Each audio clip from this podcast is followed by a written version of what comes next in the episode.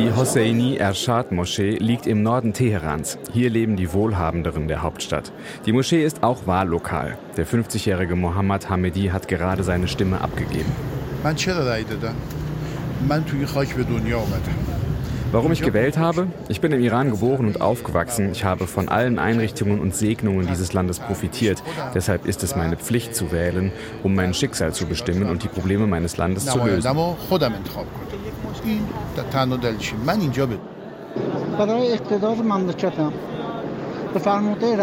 Ich wähle zur Stärkung meines Landes und um den Rat meines obersten Führers zu befolgen, sagt der 60-jährige Akbar Rastizadeh, der schon in Rente ist.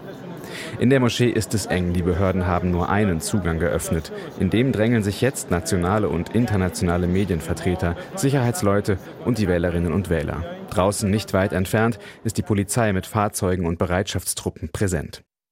Bismillahirrahmanirrahim. Der Wahltag beginnt mit dem obersten Führer Ayatollah Ali Khamenei. Im Staatsfernsehen ist zu sehen, wie er seine Stimmzettel in die durchsichtigen Plastikboxen mit roten und blauen Deckel wirft, bevor er die Menschen im Iran erneut zum Wählen auffordert. Viele Menschen sehen die Wahl aber als nicht legitim an, so wie der 60-jährige Sorab.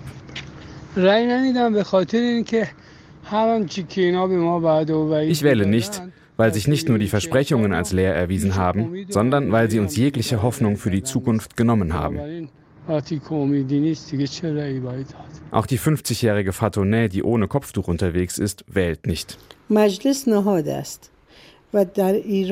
Das Parlament muss ein unabhängiger Teil der Staatsgewalt sein, doch unabhängig ist es nicht. Warum sollte ich dann wählen gehen? Unter anderem die inhaftierte Nobelpreisträgerin Narges Mohammadi hatte zum Boykott aufgerufen. Denn eine echte Wahl hätten die Menschen nicht. 15.000 Kandidaten für 290 Sitze treten an. Sie sind alle vom Wächterrat ideologisch überprüft worden. Unliebsame Bewerber wurden aussortiert. Oppositionelle stehen nicht auf dem Wahlzettel, genauso wenig wie reformorientierte Kräfte. Der allergrößte Teil der Kandidaten gehört zu den ultrakonservativen Hardlinern.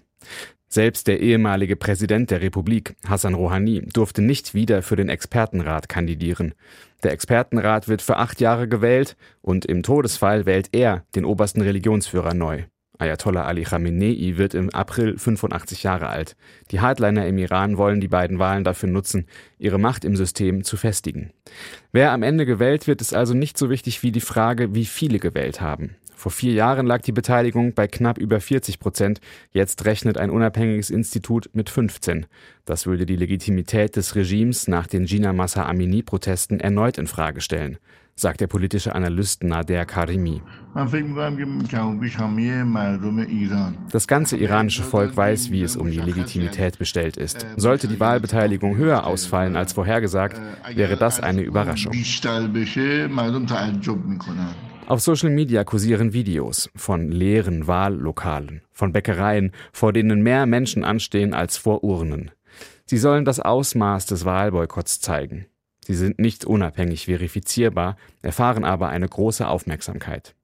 Offizielle Ergebnisse und Zahlen zur Beteiligung soll das Regime im Laufe der nächsten Tage veröffentlichen. Ob diese Zahlen dann vertrauenswürdig sind, wird ebenfalls schwer zu überprüfen sein.